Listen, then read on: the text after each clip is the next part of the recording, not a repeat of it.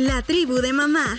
Este es un podcast creado para compartir aquellas historias, pláticas y reflexiones sobre la maternidad real, sin filtros, dedicado a todas las mamás que se encuentran día a día en el campo de batalla, entre juguetes y cosas a medio hacer. Este es un espacio para platicar la maternidad perfectamente imperfecta, aprender y desahogarnos. Un espacio para ser tribu. ¡Bienvenida! Hoy presentamos Bebé en Pandemia. Hola tribu, ¿cómo están? Bienvenidas una vez más a la tribu de mamá, este podcast de maternidad hecho con muchísimo amor para todos ustedes que están del otro lado. Gracias por darle play a este episodio. Te agradezco muchísimo que estés aquí. Y el día de hoy tengo una historia muy linda que quiero contarte y es la historia de mi hijito menor de Jacobo. Y es que ahora en febrero, que por cierto grabé este episodio dos veces, lo edité, lo, o sea, se me borró, y, en fin, o sea, ya si estás escuchando esto, es una super victoria, un super logro, porque de verdad que cómo batallé con este episodio, pero pues mira, aquí estamos y yo estoy muy feliz de poder contarte esta historia. Es exactamente mi mommy telling, mi historia de cómo fue para mí saber que estaba embarazada en medio de la pandemia, o sea, ni siquiera en medio, era el principio de la pandemia y por eso este se ha llamado mi bebé pandemial. Y por cierto, es un término, o sea, realmente es un término así como millennial y todas estas cosas.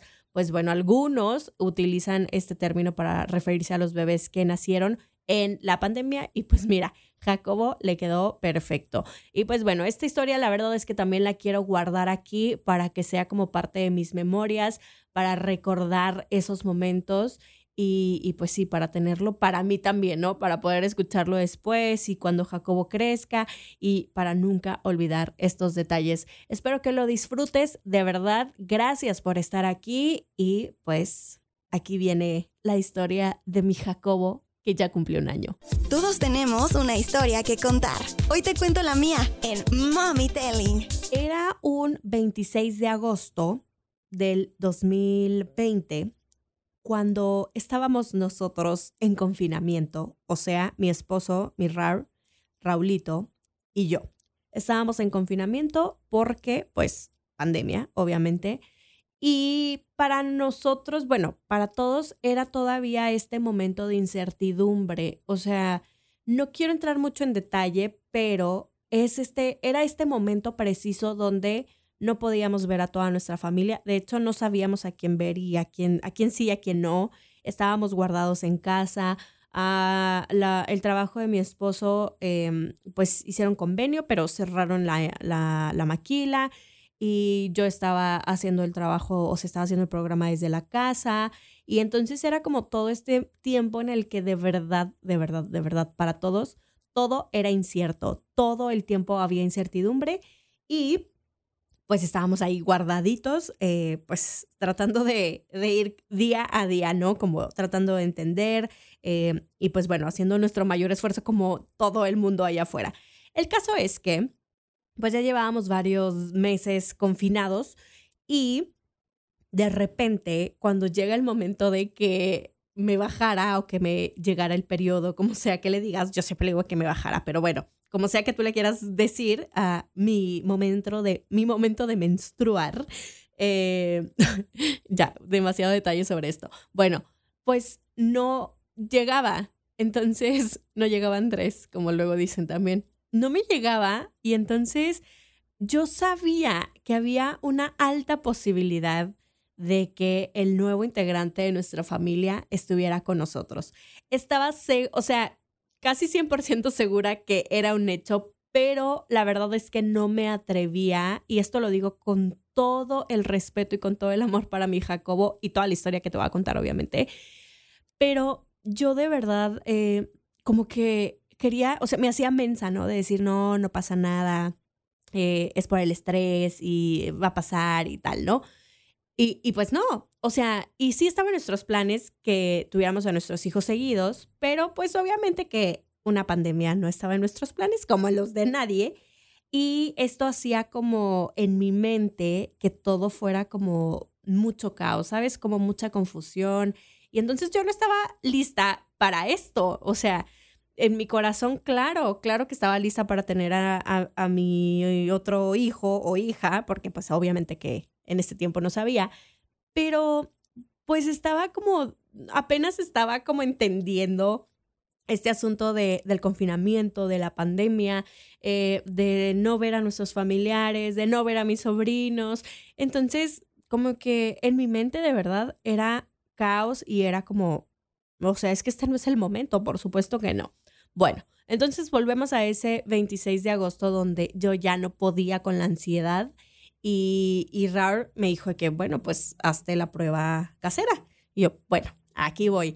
La verdad es que tenía muchísimo, pues sí, muchísimo miedo, eh, tenía muchos sentimientos encontrados, estaba muy nerviosa, pero es esto que te digo, no tanto como por no querer eh, tener un hijo, pero era más bien como por el caos que estábamos viviendo o lo que estaba pasando allá afuera, cosa que pues obviamente nosotros no teníamos el control, pero pues sí, era como en mi mente, te voy a ser súper honesta, y era cómo voy a traer a un humano al mundo cuando el mundo está de cabeza, cuando todo es caos, cuando no sabemos absolutamente nada de lo que está pasando ni nada de lo que va a pasar.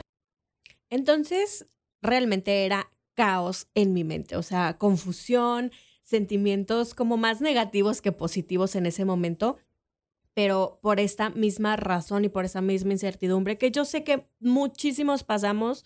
O sea, si te pones a pensar, eh, a lo mejor ahorita todavía tienes esta sensación de repente, ¿no? Como de extrañeza, pero recién empezó esto de el confinamiento, o sea, como por marzo y, y, todos estos meses donde nos decían, bueno, 15 días más, bueno, otros 15 días, otros 15 días, y al final, o bueno, empezaron, ¿no? De que cuarentena y pues al final los 40 días se volvieron meses y luego pues años y...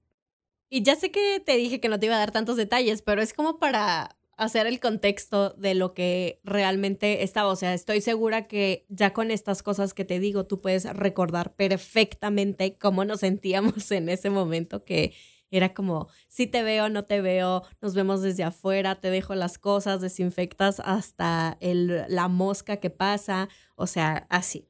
Entonces ya era ese 26 de agosto donde decidimos que ya era momento de hacerme la prueba. Aparte era como para quitarme esta ansiedad, o sea, era como, ya para a ver, o sea, ya, para estar tranquila, pues. Entonces ya entré al baño, hice la prueba yo en el baño, hace cuenta, cerré la puerta y fue como, ¡pum!, el mundo se me venía encima.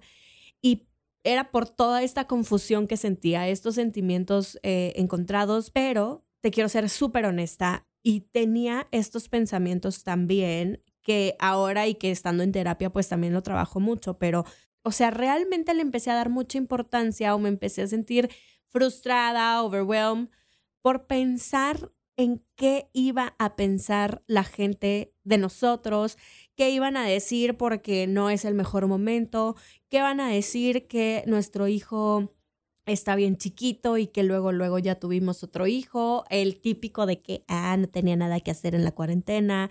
Eh, o sea, todas estas cosas que realmente no tenían nada que ver conmigo y ahora, viendo hacia atrás, lo entiendo y entiendo que no era yo y no eran mis pensamientos, pero me empecé a sentir súper mal, o sea, ¿qué iban a pensar? ¿Qué iban a decir? Eh, todo esto, dándole tanta validez a los pensamientos de las demás personas, cuando realmente, mira, en primera ya no éramos quinceañeros, en segunda ya teníamos un hijo, sí, pero estaba en nuestros planes y así. Y o sea, y en general como la tercera, pero para rematar todo, pues realmente es que ¿quién va a mantener al niño? Nosotros. ¿Quién lo va a cuidar? Nosotros. ¿Quién se iba a ser responsable de él? Nosotros, por supuesto. Entonces, pues bueno, te digo, ahora que tengo la oportunidad de verlo hacia atrás y digo, ay, o sea, a veces hablo con mi yo del pasado, no sé si ustedes hablen con su yo del pasado, pero yo sí, a veces lo hago. Eh, realmente solo era como incertidumbre y confusión, pero yo le digo a mi yo del pasado de que, a ver, tranquila, todo está bien, todo va a estar bien. Y spoiler alert, yo del pasado. Jacobo va a cumplir un año y todavía está la pandemia. Entonces, pues sí, o sea, yo en el baño ahí metida me sentía que el mundo se me caía encima y un año después digo, gracias a Dios, no fue tan caótico como lo pensé. Y pues claro, fue un embarazo súper diferente. Pero bueno, antes de saltarme al embarazo, pues obvio yo vi la prueba, vi el resultado, sentí que, o sea, se me fue el alma a los pies, no sabía qué pensar, estaba fría, abrí la puerta del baño con la prueba en la mano Y obviamente ahí estaba mi Rar con Raulito en los brazos, gritando de emoción, saltando de la alegría. De verdad que no cabía la emoción en él y para mí eso fue como, ah, ok, todo va a estar bien. Y claro, a él le dije todo esto que te estoy contando y él me decía, es que va a estar bien, vamos a estar bien y, y vamos a estar muy felices y es lo que queremos y está todo perfecto, todo está bien, no pasa nada.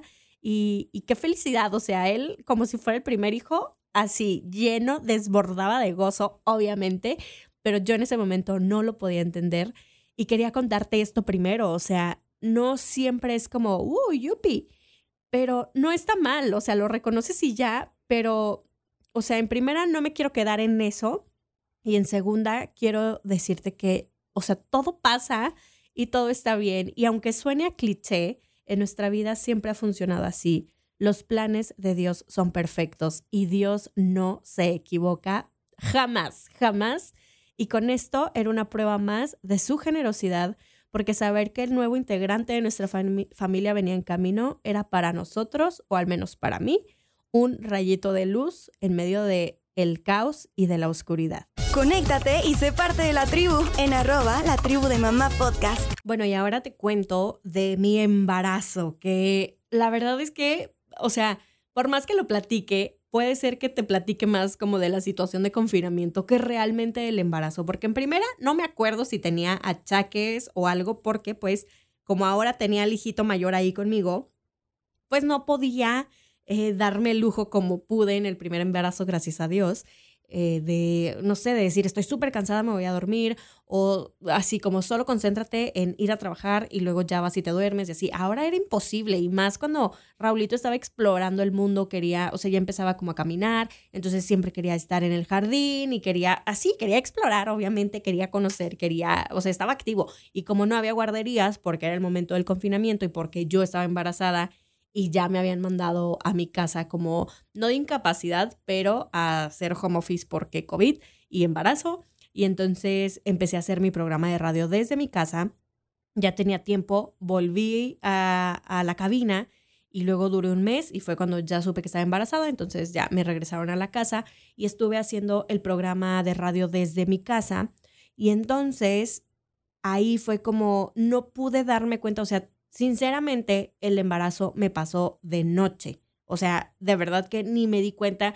Obvio, como siempre dicen, ¿no? De que con el primero, el primero haces como hasta collage de fotos y así un montón de cosas y con el segundo no puedes. Pues es verdad, a mí así me pasó. No pude, o sea, de verdad, aparte ni salía, mis únicas salidas eran al ginecólogo, entonces era como, no me acordaba que estaba embarazada, o sea, como que, pues, pues sí, ¿no? O sea, no me cambiaba diferente, o sea, tampoco estaba en pijama todo el día, pero no me daba cuenta, pues. Entonces, em, igual cuando salía y que me veía como en el reflejo del coche, decía, ¡Ah! ya se me nota así la panza y lo raro de que, pues sí, estás embarazada, hello. Y yo, no, es que yo ni cuenta, ni, o sea, así, o sea, de plano que ni me había dado cuenta. Y pues bueno, la verdad la pasamos en la casa, guardados, haciendo los millones de experimentos que seguramente tú también hiciste, bueno, tal vez en, el confinamiento, ya sabes, ¿no? De que todos los postres, el café no sé qué, las gomitas, el chamoy, todas las cosas eh, que estuvieron de, eh, de, famosas trending, pues sí, ahí estábamos como inventándome cosas, eh, Raulito te digo, explorando absolutamente todo, entonces teníamos que cambiar de repente, ¿no? Como hoy desayunamos en, el, en la cochera, hoy comemos en el patio y, ya, o sea, toda nuestra dinámica era dentro de la casa y era con un niño de un año que estaba aprendiendo a caminar, que estaba aprendiendo a hablar, que estaba haciendo cosas y me demandaba demasiada energía. Jamás pude como ponerle tanta atención al embarazo y como Raulito también, o sea, lo, lo, diferente, ¿no? Es que él tuvo restricción de crecimiento, entonces mi panza pues tampoco creció tanto. Y con Jacobo ya para enero eh, pues sí, o sea, en enero ya estaba en el séptimo mes. Entonces, em, pues sí, mi panza ya era más grande, ya me pesaba, ya estaba más cansada, aparte pues como que tenía que seguir la, la dinámica del, del niño de un año, ¿no? Para em, finales de enero fue mi baby shower, que por cierto fue en este modo drive-thru, caravana, cha-cha, estas cosas que se pusieron de moda y que pues la verdad fue súper bueno para nosotros porque nos permitió volver a ver a gente que no veíamos desde hace muchísimo tiempo y que fue un súper, súper como abrazo y apapacho al corazón. Fue como bálsamo para nuestra alma, de verdad lo recuerdo perfecto así, o sea, como haberme sentido tan bendecida y tan querida. Pero eso fue un sábado. El viernes antes tuvimos cita con el gine y ahí fue cuando nos dimos cuenta que, o oh, una red flag otra vez, em, que estaba perdiendo líquido. Y como ya te había dicho que estuvimos como súper pendientes de que todo estuviera perfecto por lo que había pasado con Raúl, pues ahora fue como, ah, caray, ¿y esto por qué? Yo no tenía ninguna fuga ni nada, entonces fue como algo que, que pues sí nos prendió un foco. Entonces ya me dio nuestro doc como todo este procedimiento que tenía que hacer el fin de semana y el lunes nos veríamos. El sábado fue el baby shower, todo perfecto. El lunes que volvimos al doctor, pues sí, había perdido, a pesar de hacer el procedimiento que tenía que hacer, sí estuve perdiendo más líquido y ahí fue cuando tuvimos que tomar la decisión de que no, pues ya para el miércoles programamos porque me tenía que hacer... Eh, los análisis antes de operarme, las pruebas COVID, también de mi esposo, porque él también iba a entrar al quirófano. Entonces fue como, ok, es lunes, pues lo programamos para el miércoles. Ok, eh, estaba en la semana 36. Bueno, le íbamos a pegar la semana 36. A partir de la 37 es cuando ya no son prematuros.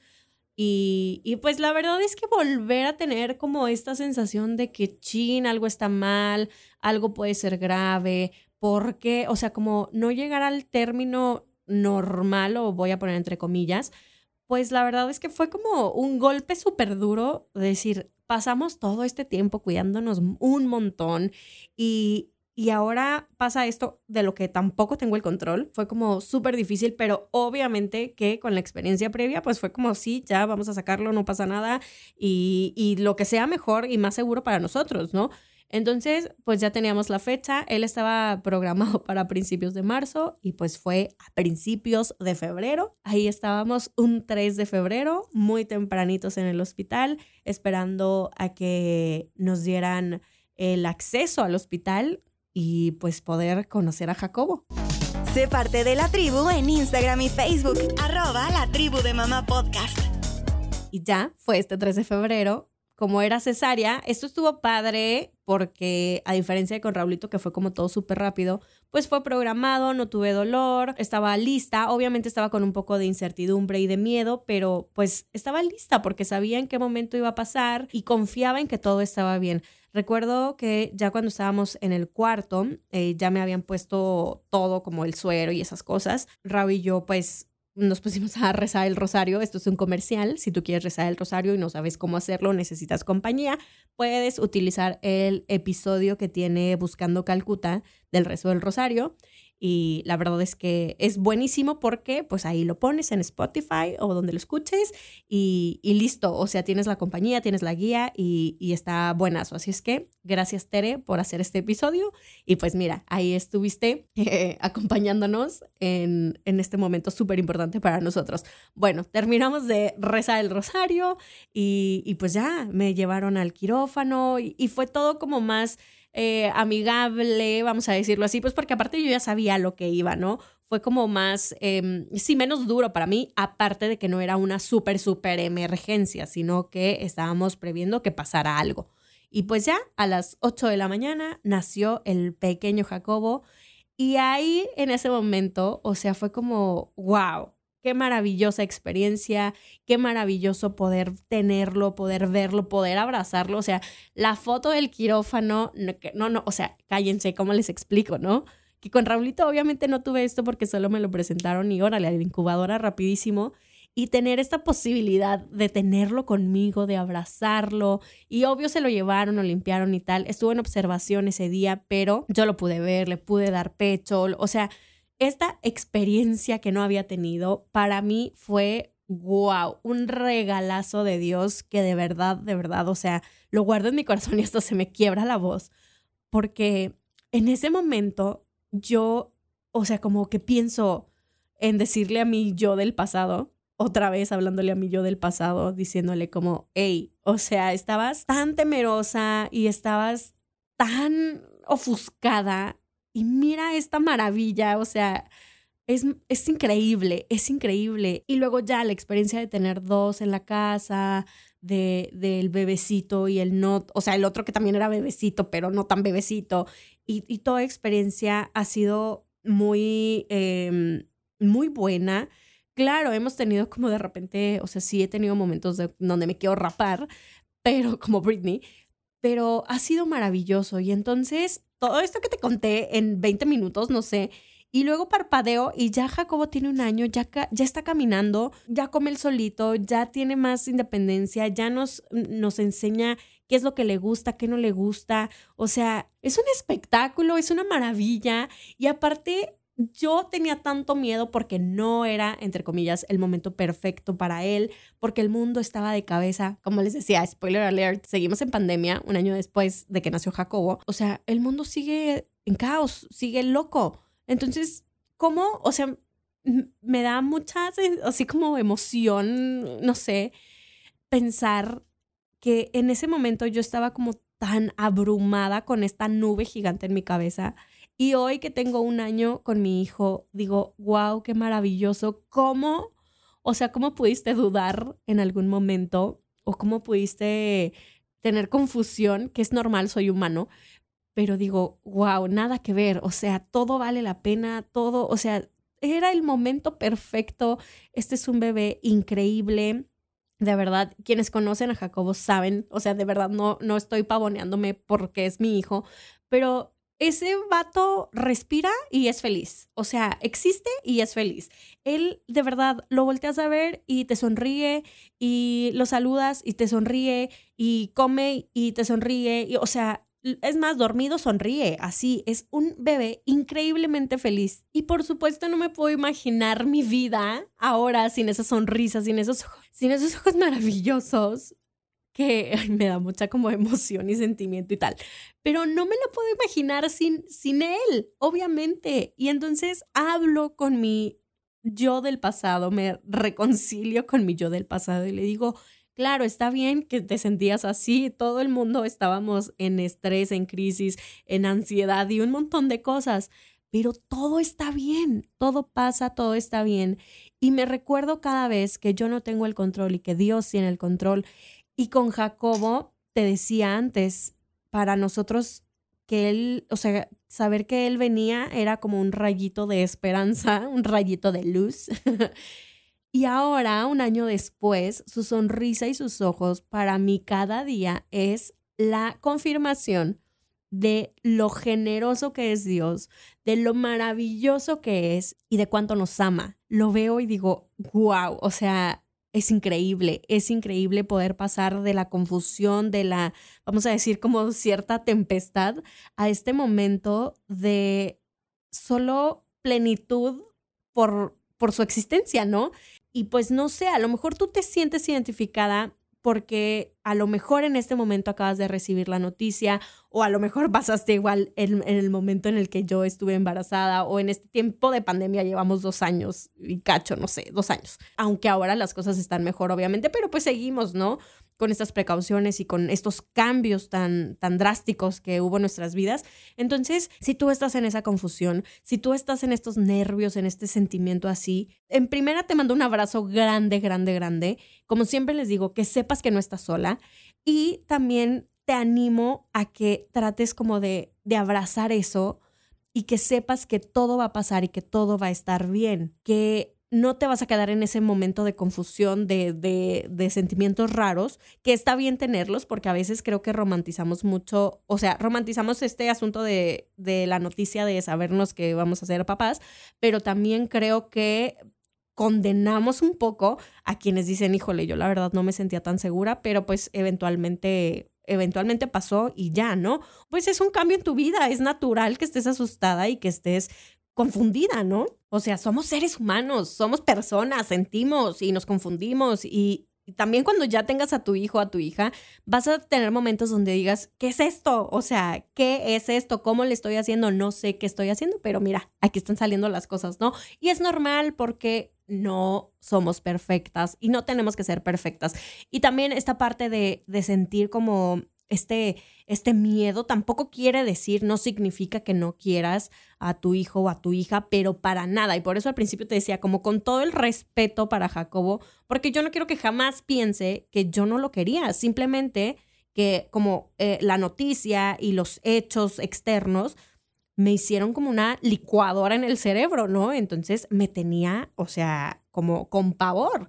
Pero ahora que lo veo y veo tan claro, digo, es una maravilla y Dios es grandioso y nunca se equivoca y esto era para mí y es una de las cosas que más he disfrutado y que más gozo y que de verdad, de verdad, o sea, no hay palabras para describirlo y es algo que, que llena el corazón. Y entonces, Hoy te hablo de mi hijo feliz, como estos contrastes, ¿no? De yo estar como eh, estresada y tal, como negativo, negativo así, y lo veo a él y es todo el contraste, feliz, contento, positivo. Claro, es un niño, pero es muy feliz, o sea, de verdad es muy feliz.